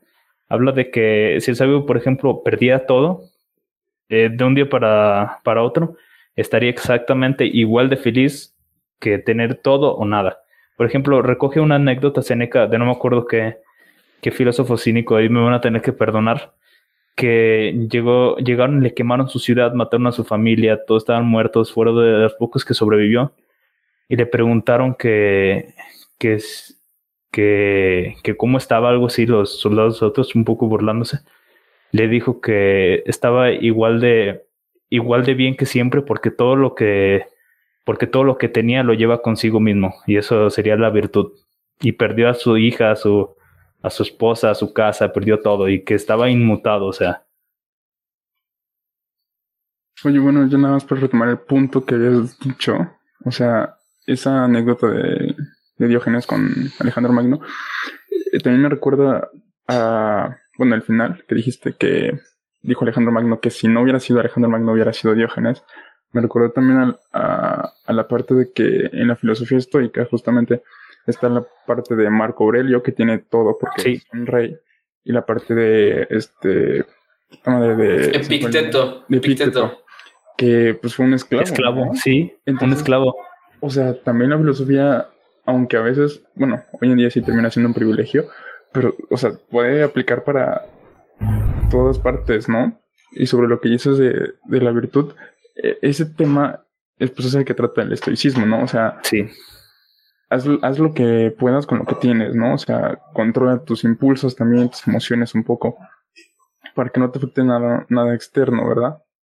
Pero personalmente creo que ahí hay un problema en, suprimir un poco tus emociones, ¿no? Pero es bastante interesante y no es tan... Pero más bien se suprimen para aprender a controlarlas, o sea, para que ya después puedas ser conscientemente sin que estés así porque te quieres, quieres golpear a, alguien. Es que a eso voy, o sea, hoy es el estoicismo como que la filosofía, ¿no? Como, ah, mira, soy estoico, ¿sabes? O sea, es como que la popular, pero es profunda, o sea. Sí, no o sea, es, mucho más de, lo que parece, de, nada más hacer eso, te pueden meter eh, fuerte en eso. Y ahorita, eh, también es más fácil de estudiar porque es más práctica que, que por ejemplo, leerte la metafísica de Aristóteles, que justo habla de eso, metafísica, a, recoger cosas tan interesantes como las que dicen los estoicos. No, y aparte porque es muy fácil aplicarla en, en cualquier momento. Hay muchos pensamientos que, es, que funcionaron hace 500 em, años o más y ahorita siguen, pueden seguir funcionando, ¿no? Y aparte también creo que es, es, muy fácil, bueno, no quiero decir que sea muy fácil leerla, pero sí es más fácil en comparación a otro tipo de, de filósofos, ¿no? Y, y, ya, sacando, ya que sacamos el tema de los estoicos, digo, en el primer episodio o en el segundo hablamos sobre el estoicismo pop. O sea, si crees que ese estoicismo de Instagram, ese estoicismo que está en las redes sociales, le está haciendo un bien o un mal a la filosofía per se, pero también a, a la gente. En general, o sea, no solo el estoicismo, sino todas estas frases Siento que vemos. Que, que puede ser un, un arma de dos filos, porque ese estoicismo pop es lo que les llama la atención y hace que, que después vayan a, a, querer hacerlo de, de, verdad, leerlo de verdad. Y tanto que en Guadalajara no encuentro, no encuentro la, las meditaciones de Marco Aurelio en ningún lugar, en todos los lugares me dice que se les acabaron. Eh, de hecho, en una librería que se llama Gandhi, eh, fui y, tenían la edición de, creo, Alianza, que es una buena editorial, pero después conseguí hasta una mejor, o sea, después salió bien, sobre los diálogos, que no son tan diálogos de Seneca. Los dejé ahí, fui al baño, cuando regresé ya no estaban. o sea, por ahí puede ser bueno, pero por otro lado siento que se pueden malinterpretar y tergiversar su verdadero significado. Algo así como le pasó a, a Nietzsche con los nazis, pero sin ser tan gacho. De hecho, justo llegamos a esa conclusión, Emiliano y yo, o sea, como de que está esas dos partes, ¿no? Algunos solo se van a quedar con las frases y otros se van a adentrar a, a hacerlo, y los que se adentren va a haber de dos, o los vayan a entender bien bien, o vayan a entender solo lo que quieran, ¿no? Por ejemplo, algo que me llama mucho la atención es que tienes que tener un pensamiento muy crítico al estar leyendo los estoicos, porque, por ejemplo, Seneca literalmente aboga al, suicidio. O sea, Seneca se suicidó, sus hermanos se suicidaron con él, porque eh, pasó algo que el emperador eh, Nerón, creo, eh, muy mal emperador, por cierto, o sea, se supone que Seneca lo, lo educó, pero le salió todo mal y pasaron una serie de cuestiones que él se, que le llegaron a los oídos de Nerón que estaban conspirando contra él y él supuso que era Séneca porque por lo que él estaba haciendo decidió salirse de Roma, no le gustó. Entonces llegaron y como él decía que, que, no vale la pena alargar la vida más de lo que, que se tiene, que no se debe ni tener desprecio por la vida ni amarla además, o eso se puede, se puede discutir, pero él decía eso. Eh, llegó él, les dijo con una cara seria totalmente que los soldados eh, interpretaron con, con, que, con como un signo despótico en el que lo llevaron hasta enojado, porque el Seneca no se inmutó cuando dijo no, eso no se enojó. En el Senado tampoco, con la, dicen los testigos que tenía una cara totalmente seria hasta cuando le impusieron la, la pena de muerte. Y Seneca que reunió a su familia en una bañera, se abrió aquí, se descubrió el de este y que nada más estaba dictando su su como su último texto, no, no, no me acuerdo cómo se llama. El la no, no, no, no era el texto que le dejas a las personas para tus posesiones, era otro. Era como sus últimas reflexiones y eso desafortunadamente se perdió. Pero él, él como abogaba de eso, de que, que, no hay que amar mucho la vida, o sea, decía eso es cuestionable. Por eso que hay que tener una mente crítica. Cuando pasó eso, sus hermanos también se suicidaron, igual su esposa. Y tenían hijos, todos. Sí, y no solo tener pensamiento crítico para eso, o sea, incluso la o sea, incluso leyendo a Sócrates es como de concuerdo con lo que dice Sócrates, concuerdo con lo que dice Platón, Aristóteles, o sea, con, todo, ¿no? O sea, vas a agarrar un poco de Sócrates, de Aristóteles, de Platón, pero sí, por ejemplo, la doctrina de, de, de Platón de las como clases de almas de, de bronce, de los artesanos y, y el, el número uno de los filósofos, después creo que eran los guerreros. Eso puede tomar como un tipo de, apología a un tipo de racismo y las mujeres ni siquiera estaban incluidas, los esclavos tampoco los consideraban personas y este Aristóteles, por ejemplo, eh, cegado por su tiempo, obviamente no, no es una tontería cancelar a Aristóteles porque dijo eso cuando lo que aportó fue muchísimo más a lo que quitó, que era prácticamente nada, porque todos en su tiempo lo decían y tampoco, tampoco se sabía, o sea, tampoco se, se, sabía de la misma manera que se sabe ahora que, que estaba mal. y, ajá, y, y, para saber que estaba mal, eh, era muy difícil que se hiciera nada más por, por mera reflexión, o sea, prácticamente tenía que pasar eso para llegar a donde estamos ahorita, entonces también no sería, no sería reprochable ese punto. Él decía que las mujeres, los esclavos y los niños no, literalmente no tenían intelecto. O sea, ¿cómo argumentos eso? Pero bueno, fue producto de su tiempo. Exacto, y también eh, decir Aristóteles que sin duda era una persona sumamente inteligente, cómo llegó a esas conclusiones. Sí. Pero al final volvemos a lo mismo, en la época era diferente, lo que hablábamos lo que hablábamos en el anterior podcast, lo que mencionó este Gerardo, no puedes juzgar el pasado con la sabiduría del presente. sí, de acuerdo. Sí, De hecho, creo que lo comentó Ángel. Pero sí, no, no se puede hacer eso. O sea, es, injusto, de hecho. Ah, pero oye, digo, bueno, también estamos en este punto porque te pregunté que qué hacías en tus tiempos libres. Ah, sí, es cierto. Entonces, este, empezamos con la del cine. Eh, no sé si la música también influye en todas La música, sí. Eh, o sea, ¿tocas algún instrumento? Eh, ¿Qué tipo de música te interesa? De hecho, estuve en clases de piano por un, por un, por un rato hasta que vino la pandemia y no he tocado como un año. Entonces, tampoco tengo el dinero para comprarme un piano, ¿verdad? O sea. un teclado. Bueno, un teclado, es cierto. Pero lo que pasa es que me lo he gastado todo en el libro. Es una, una, mal, una mala administración financiera ahí de mi parte. Eh, sí, y sobre música, eh, fíjate que la que más me gusta, y claro que no es por mamador nada de eso, pero es la música clásica, por ejemplo, la romántica. La de. No, no es música así de baladas románticas de. De, eh, de la época. De, de, sí, de la, de la, sí, no, de, la época romántica del barroco también me gustan. O sea, Bach, eh, eh, Mahler, este, eh, Mozart, ese tipo de personas. Pero también lo que. También me gusta mucho el, el rock, por ejemplo. Y. No me acuerdo cómo se llama esto, pero es un género de, de música brasileña, pero sí, si me dan a escoger algo por mucho la música clásica, pero igual eh, muchas veces cuando estoy más de más de normal que no quiero ponerme tan tan así. eh, eh, sí, escucho de este tipo de cosas, de por ejemplo Pink Floyd, de King Crimson. Eh, ¿Y crees que crees que la música es un lujo? O sea, en el sentido de que mm, hacer música, aprender música, es un lujo en primero porque necesitas comprar el instrumento. muchas veces es muy caro. Sí, es un impedimento muy grande.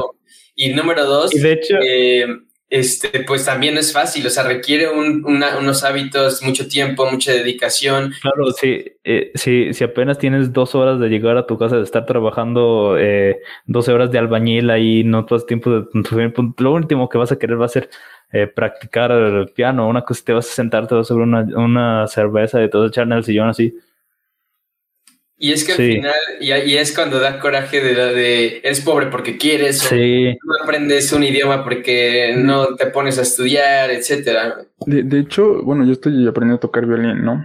Y me estaba comentando mi maestro que la música clásica ahorita la vemos eh, pues, como para un nivel socioeconómico. Sí, eso, no me gusta, o sea... Pero, eh, pero, tú decir por qué. O sea, él me comentó una historia, porque estaba viendo Minuet, estaba viendo Minuet eh, no me acuerdo, creo que era de Bach, de hecho, 1905. Y este, y me dijo es que los minuet eran música creada para los reyes, o sea, para eventos de los reyes, solo para esos eventos. Y entonces le dije, ah, entonces como empezó a hacer esa música solo para reyes, O sea, por eso tenemos esa idea de que ahora... Y, y, solo podían... Eh, solo sí, eran, eran conciertos privados y solo los, los aristócratas tenían eh, compositores, sí, de, como el compositor de la corte, de que hacían, por ejemplo, este Chopin. canciones solo se tocaban si estaban los reyes, o sea, no se podían tocar. Sí, por, ejemplo, este, este Chopin eh, no le gustaba hacer conciertos a gran escala. Igual los conciertos a gran escala eran muy caros y también solo los podían tener la, los, la clase socioeconómica más alta. Eh, igual hay quedan relegados otros porque no es como que lo puedes escuchar en YouTube como ahorita. Eh, por ejemplo, hacía conciertos así de que 10, 15 personas y quién puede pagar de los compositores más exitosos de su tiempo, 10, 15 personas, los más ricos. O sea, solo se escuchaba en los ambientes más ricos, solo podían tocar los más ricos. Se, se asoció con la clase aristócrata y después como la clase aristócrata también era la que podía estudiar, se podía permitir lujo de estudiar porque también era muy difícil. Eh, aún más que ahora, eh, eso mismo, eran, eran a la vez los que, se, los que se las daban de intelectuales. Entonces se asoció con la clase de un tipo de, de caballero victoriano de Reino Unido, la, la, música clásica. Eso es lo que no me gusta porque cuando dices eso, eh, muchas veces parece que lo dices por mamadón, una cosa así, pero no es cierto. O sea, lo que no me gusta es que le pongan ese tipo de, de, sesgo a, a, ese tipo de música. ¿no? Sí, cuando, cuando puede ser una barrera alguien que lo quiere escuchar que dice, no, eso que no lo escuches por andarte de mamador. Exacto, y al final se vuelve una ideología en el sentido de que ya ni, cuestionas por qué no escuchar música clásica. Es como dicen, ah, no, eso es de, de mamador, eso es muy difícil, es aburrido. Sí, ya ni pierdes el interés, ¿no? Pero como tal es una música, yo, digo, no sé mucho, pero sí me gusta escucharla de vez en cuando. Es que también tienes que ir de, de poquito en poquito porque igual es una disrupción eh, mm, bastante grande en comparación a la música que se tiene ahora. Sí, es muy distinta. La Ajá, muy, muy, muy distinta. Entonces tienes que ir de poquito en poquito en guardar el hábito. Hay una gráfica que no me acuerdo cómo se llama, que muestra que para habituarte a la música, para que te guste, tiene que pasar cierto tiempo a esa canción o género en específico, ya que te acostumbras a, la, a una canción, pues como se parece más a otras del mismo género, es más fácil recibirlas eh, o sea, no tardas. Sí, no, no, no tardas tanto tiempo en asimilarlas. Entonces tarda, tarda eso. Y por ejemplo, las canciones populares tienden a durar el gusto que se te pega muchísimo en la cabeza y bajan igual de como subieron, pero eh, música como esa, como música clásica, es de la que más eh, curva tiene en el sentido de que más alargada está. Y eso que dices. O sea, sí, se tarda mucho en tomarlo, pero también bajar, perdón. Sí, eso que dices sobre la música de que pues, la popular sabe como que cuándo darte los picos. Sí. Eh, pues, o sea, por ejemplo, en Es que no, eso es como un producto de. si, no, si no se escuchan los 30 segundos, ya no monetizan. sí. Entonces, esos 30 segundos, los primeros 30 segundos, son clave para que te deba de gustar la canción. Sí, hay de nuevo. El, es como de ya no me importa porque esos el, segundos son los primordiales para mí. El, el, el, spawn of, el spawn of attention, of attention, perdón por el anglicismo otra vez. es que ayer con la cantina surgió un tema, pero bueno. Eh, eh, también, como cada vez está haciendo más corto, afecta a todos los ámbitos. Y pues bueno, de nuevo a eso de, de, la, de las lecturas, de, de lectures, de, de, filosofía que estoy llevando, me ayudó a bajarlo. Y por ejemplo, ahorita, eh, hace tres días trajeron tacos y en vez de ponerme a ver cualquier video así para comer, que se suele tomar los entretenidos, me, me, había una, un, debate que me llamó mucho la atención de Chomsky contra Foucault. Bueno, contra, contra no, con Foucault. Eh, y dije, ah, no manches, y me puse a comer los tacos mientras me veía el debate, cuando eso nunca lo hubiera hecho hace un mes, por ejemplo, nunca. Es algo que sí me, dio me, di cuenta sobre eso. Pero estás de acuerdo igual que de cierta forma ya acostumbraste a tu cerebro a ese tipo de, de, contenido, porque, por ejemplo, yo no podría ver ese debate mientras estoy comiendo tacos, o sea, yo, yo después de cinco minutos ya no lo escucharía, güey. O sea, ya, ya sería como de, no, olvídate, olvídate, voy a, voy a concentrar en mis tacos. en vez de eso te, en vez de eso te, te, te, te pones la cotorriza. Exacto, algo es justamente me pongo creativo, me pongo la cotorriza, algo más, más digerible, algo que no me implique tanto esfuerzo en estar escuchando. Y al final, atención, sí. Al final es algo que se puede ir entrenando, aunque yo creo que aunque yo creo que igual requiere mucha disciplina, muchos hábitos, pero de que se puede hacer, se puede hacer. Sí, por eso mismo menciono que Neo tercera vez, que hace un mes mm, ni loco podía haber hecho eso. Bueno, sí podía porque está la potencia en el sentido aristotélico, pero en acto no. Para nada. Claro. Oye, y cambiando ahorita un poquito de, tema, eh, para ti, como 16 años después de leer filosofía, ¿cuál es tu concepción de, del éxito? O si te preguntaran, por ejemplo, a los 16 años, 16 años te preguntan qué vas a estudiar, qué vas a hacer de tu vida, tú ahorita, eh, ¿cómo te ves en 10 años, por ejemplo? O, cómo, cómo defines tú esa felicidad, si es que se pudiera decir que es un fin, ¿no? Digo, sabemos que no es un fin, pero si en, el, en la pregunta cliché, así si te dijeran, ¿qué para ti el éxito? ¿Cómo lo defines? ¿Qué significa?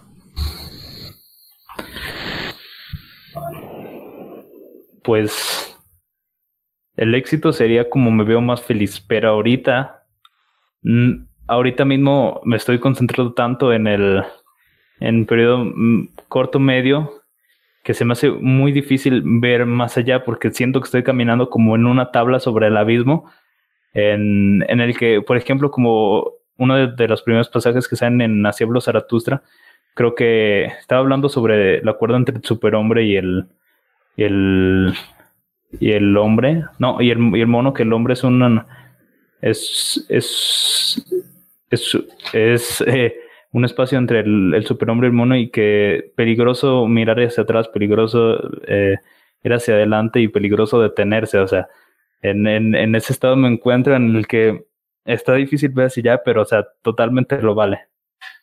Entonces estoy dispuesto a llevar ahí y sobre qué estudiar. Ahí también se me hace muy complicado, o sea, tantas cosas que me gustan.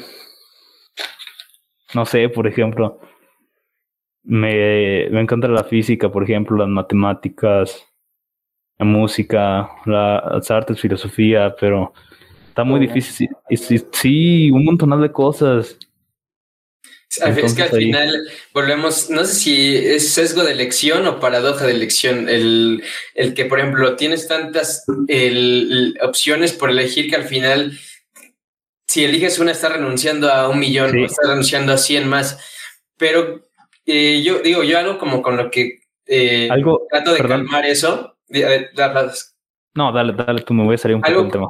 Algo con lo que trato de calmar eso es que digo, güey, o sea, eh, solamente porque un título te diga, ah, ya eres físico, no quiere decir que no puedes sí, física por aparte. Exacto, exacto.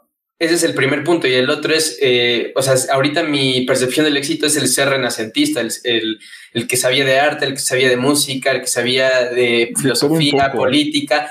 Y digo, eso es algo como que igual me calma, ¿no? Como saber un poquito de todo y entender que no porque no sea, no vaya a una universidad o porque alguien me, me, me nombre, por así decirlo, me certifique como tal, pues no quiere decir que no pueda estudiarlo por, por otro lado, ¿no? Al final eh, el Internet nos da esa ventaja de que el conocimiento es gratis, hasta cierto punto gratis, entre comillas, pero pues puedes acceder a mucho conocimiento y, eso me da calma a mí por lo menos. Sí, eh, retomando eso, digo, ¿cómo sería uno de, los que me puedo imaginar ahorita ideales?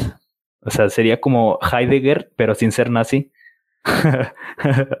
en, en, una, tenía una cabañita en, en un bosque negro, en el bosque negro de Alemania hacer un bosque hermoso en medio de este, una cabañita chiquita donde hacía eso, sí. Así más o menos. Es lo, es lo que me gusta.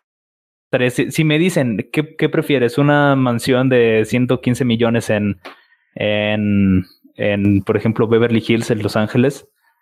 A una casa que ni siquiera tiene baño y apenas tiene una cama y un escritorio en un bosque así como, como ese tipo, en un, paisaje hermoso, la verdad yo prefería tener, tener mil veces lo segundo que lo primero. Con muchos libros, claro, ¿no? Para leer. Sí. Y con muchas cosas que hacer, porque por ejemplo, no, dale, dale, dale. No, termina. No, dale, dale. Ahorita yo después cierro esto. Es que voy a cambiar, por eso. Ah, bueno, porque por ejemplo también podrías eh, irte de viaje sin, sin mucho dinero, que además eso te fuerza a darte experiencias eh, que nunca hubieras tenido de otra forma. Yo, de hecho, lo que me molesta un poco es youtubers de viaje, como por ejemplo este Luisito Comunica, que hacen viajes de destinos turísticos, eso que sí está muy interesante, pero no se dan a la tarea de ir, de ir más allá, de, de ponerte más restos para enfrentar, que después van a hacer que disfrutes más eso, que hagas más una convivencia más cercana con las personas, con la cultura, que te metas más adentro eh, en ese tipo de cosas. Y con eso no se necesita mucho dinero, o sea, de hecho, mientras menos dinero tengas, más... Ajá, de hecho, mientras menos... Sí, sí, sí, es lo más atractivo, de hecho. Eh, parte de la cultura, conocer a la gente. De hecho, diría que hasta mientras menos dinero tengas, más forzado te, te vas a tener que, que ver hacer ese tipo de cosas. Y, vas a conocer a más personas. Y al final creo que también son las que más te dejan a largo plazo, porque eh, podrás ir a Nueva York a un restaurante con estrella Michelin que te cuesta 10 mil pesos el platillo y ya lo comes todo bien, pero al final cuando regresas a lo mejor vas a contarlo para, para, para presumirlo, ¿no? Pero al final, ¿qué te deja más, no? O sea... O algo, o algo más normalito, o una aventura que te la pasarías increíble, eh que te invitó, por ejemplo, una familia de árabes a su casa y, se te cayó el té en las piernas, una cosa así, a, a, nada más recordar que fuiste a la, a, la Estatua de la Libertad, te tomaste una foto, fuiste al, al a un museo de ahí a, a los, a los atractivos turísticos, te fuiste a, a Central Park, te fuiste a comer una pizza y de ahí al hotel o sea, eso está hasta soso, estás desaprovechando una oportunidad de, descubrir cosas que no podría ser en, en, donde vives. Y de hablar con personas que nunca hubieras hablado de otra forma, el, el acá descubrir la cultura, eh, tener experiencias más, más humanas, más cercanas a... Más completas, diría yo. Ajá. Sí, y, sobre todo lo que decías de eh, entiendes la cultura. O sea, creo que si nomás te quedas con lo de que hace un típico turista, te llevas una percepción muy pequeña de lo que en verdad eh, representa ese lugar al que fuiste a visitar, ¿no? En cambio, si platicas con la gente eh, nativa de ahí, eh, te interactúas con ellos, compartes comida, como que creo que al final... Se hacen conexiones más cercanas, sí. Exacto. Sí. Bueno, sin duda también ayuda ese tipo de viajes, ¿no? Al menos al ver otras cosas, como que sí influye, afecta en, en lo que piensas, ¿no? Como que ves bastantes diferencias y sí impacta, ¿no? Pero claro que hacer este tipo de cosas, de entender la cultura, las personas, su comida, sus tradiciones, pues cambia drásticamente, ¿no? Sí. Yo, yo lo que te iba a preguntar ya, de, bueno, tal vez como últimas cosas, era, o sea, cuando empezaste con la filosofía y ahora, ¿qué, qué idea, cuál fue la idea que más ha cambiado? O sea, ¿qué, qué, cambiado mucho para Diego después de la filosofía. ¿Cómo pensaba el Diego de 12 años antes de leer a Platón y cómo piensas ya ahorita que pues tienes, leíste a Platón, leíste otros, otro tipo de autores, eh, estuviste en un curso de Mindshop? ¿Qué pensamientos han cambiado, has cambiado de opinión? Por ejemplo, siento que antes me metía mucho más en las apariencias, mucho, mucho más. Eh, ahorita cosas que me importarían eh, bastante antes. Ahorita me doy cuenta que, que solo me estaban perjudicando a lo largo y no tenía y no tenía la disposición para sacarlas y ahorita ya es como, pues, ¿qué tiene? Me rapo, no pasa nada. O sea, es ese tipo de cosas. Es de, lo que más he comido, de ponerme, además, fijarme eh, metas, de las que, fijarme metas eh, para hacer, de hacer cosas que me gustan.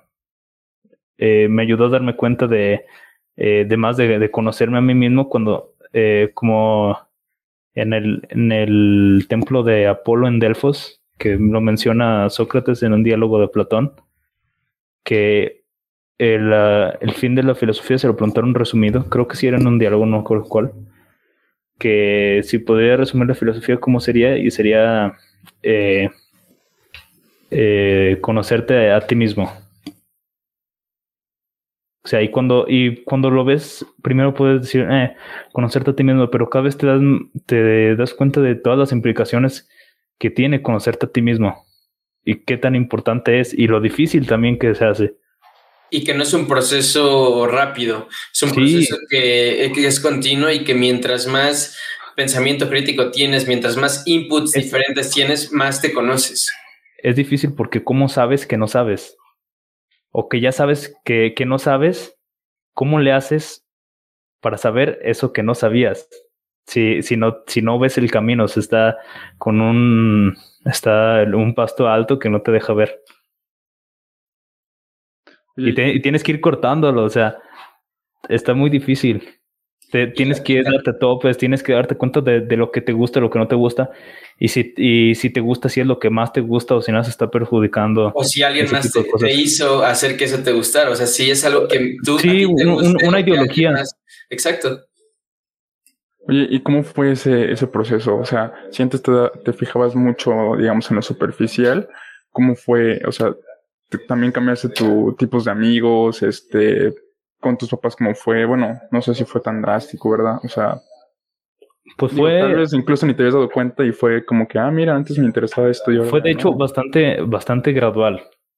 Hasta que pasó como un punto de inflexión, así que dije, no, ya, ya no voy a hacer esto, ya me siento atado en cadenas, voy a hacer una versión mucho más apegada a, a lo que soy, voy a mostrar mucho más apegado a lo que soy sin tanta vergüenza como lo hacía antes, porque ¿qué me da vergüenza? O sea, ¿qué me daba miedo? Que, que se haga una disrupción más grande con las personas que conocía. O sea, ya la verdad no me importa. Y pasó muy gradual, me tuve que, dar, darme cuenta de que a, a, qué le temo, o sea, después de todo me estaría perjudicando al final. Es ahora o nunca, ¿sí me entienden? Es, es, Sí, claro, es, es, como dices, ¿no? Es tu tiempo y ese tiempo no lo vas a recuperar, ¿no? Entonces, ¿por qué no empezar a hacer tú desde hoy mismo. Empezar y mejorarse también. Como, como dice Sócrates, sí. la, filosofía es conocerse uno mismo, empezar a realmente conocerte, ¿no? Y es una pregunta pues, difícil. Apenas hace, hace unos meses me di cuenta de la importancia de, de lo que decía, de lo que decía por lo menos el Sócrates de Platón, eh, sobre por qué mencionaba el templo de Apolo en Delfos, que tenía la leyenda grabada afuera, conócete a ti mismo. Sí, sí, sí, sí. Bueno, ya nada más para, pues para terminar, ¿qué, qué libros, qué canales, qué música, qué películas recomiendas ver? Este, que... En tu experiencia, acercarte a la filosofía, ¿qué recomiendas? Sí, o sea, ya, eso, o sea, ¿cómo recopilar? Acercarte. Exacto, ya recopilamos, creo que ahí los libros, hay que volverlos a, a ahorita mencionar. Y también a lo mejor una película que, que te hay tu película favorita o algo. Uy, película favorita no sé, pero le recomiendo la del el Club de los Poetas Muertos. Eh, esa, hay otras, hay otras también muy buenas, pero o sea, si tengo que recomendar una de las que me acuerdo, porque probablemente me pase alguna, esa, eh,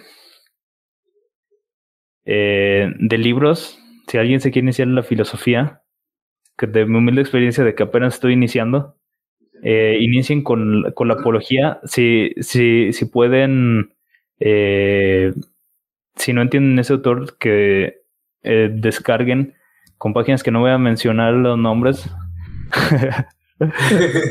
eh, guías de, de esos autores eh, y se vayan yendo un poco gradualmente para entender el contexto del anterior, porque si por ejemplo unos que quieren entender a Marx para la economía actual, pero para entender a Marx tienes que entender a Hegel y para Hegel la ilustración y un montón de cosas, digo, no, inicias desde abajo, porque si, si se fijan, no me acuerdo quién era esta frase de que la filosofía occidental son notas a pie de página de Platón, y te das cuenta de lo cierto que es, hasta las cosas que pensás te das cuenta que están apegadas a lo que decía Platón de cierta forma, porque él es el que todos leen y las, y las preguntas que se plantean en los diferentes diálogos son después las preguntas más importantes de la filosofía que todos los intentan eh, responder en, en, tiempos posteriores. Sí, bueno, yo nada más ahí agregaría que la apología y este... La apología, ¿no? La, apología, la apología y buenos para comenzar. Se inicia con, inicien con la apología. Eh, síganle con los diálogos si quieren de la República, si eso es muy pesado, vayan gradualmente. Mm, de ahí pues el de Aristóteles, también una noción de los presocráticos también ayuda. El Parménides y Parménides y Heráclito. Eh, ese tipo de, personas. ¿Tú sí te saltas a Platón entonces? ¿De Sócrates te vas hasta Aristóteles? No, no, no, no.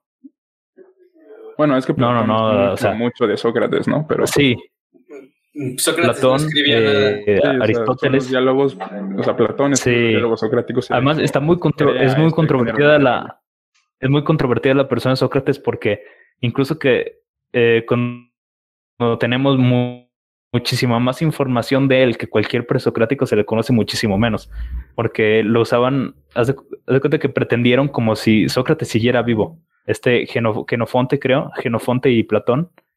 Eh, escribieron diálogos en nombre de, Sócrates como personaje usando la mayéutica, porque por su herramienta, como herramienta, como herramienta entonces, Sócrates expone eh, cosas tan distintas en los diálogos que a veces son, son, con, son contradictorias. Sí, también se nota en, que, su, en, su, edad, ¿no? En la edad que va teniendo Sócrates, el cambio que va teniendo de pensamiento. Entonces, como que no saben exactamente muchas veces la idea. Sí, pero de, lo que sí se tiene, básicamente, eh, em, digo, más o menos constancia es que, que lo, de, lo de eso, lo de eh, solo sé que no sé nada, lo de cuestionarse de, del el, don de la duda, como él lo llamaba, de que él no sabía mucho, pero si algo les podía darles el don de la duda porque es el primer paso al, al conocimiento y de, y de, de eso, de, de su método.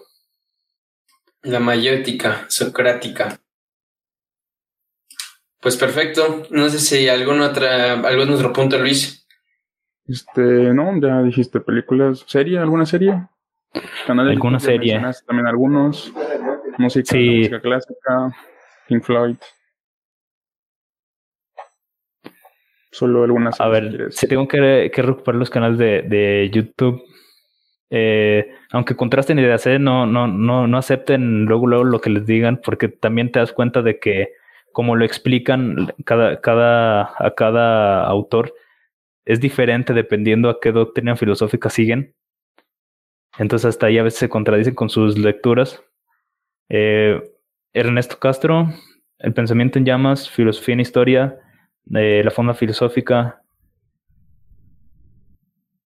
Y pues por ahorita esos, porque no me acuerdo nada más.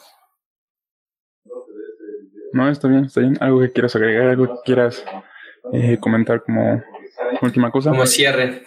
No, pues muchas gracias por la invitación. Nada más. No, no. no, pues muchas gracias, a ti, Diego. La verdad, este, pues gracias por tu tiempo y sobre todo, eh, pues seguir aprendiendo, seguir rebotar ideas. De, verdad, este, creo que hemos aprendido mucho de, de, cada uno de nosotros desde que nos conocimos y, siempre es eso, no, no, no dejar de aprender y no dejar de rebotar igual las ideas, ¿no? Así que, pues muchas gracias y... Así que con 16 años ahí está Diego Hernández. Diego Hernández, desde Los Altos, Jalisco, para, México. Perfecto, pues... Eh, pues muchas gracias a todos. Eh, con esto acabamos este episodio y eh, nos vemos en el próximo. Bye. Bye.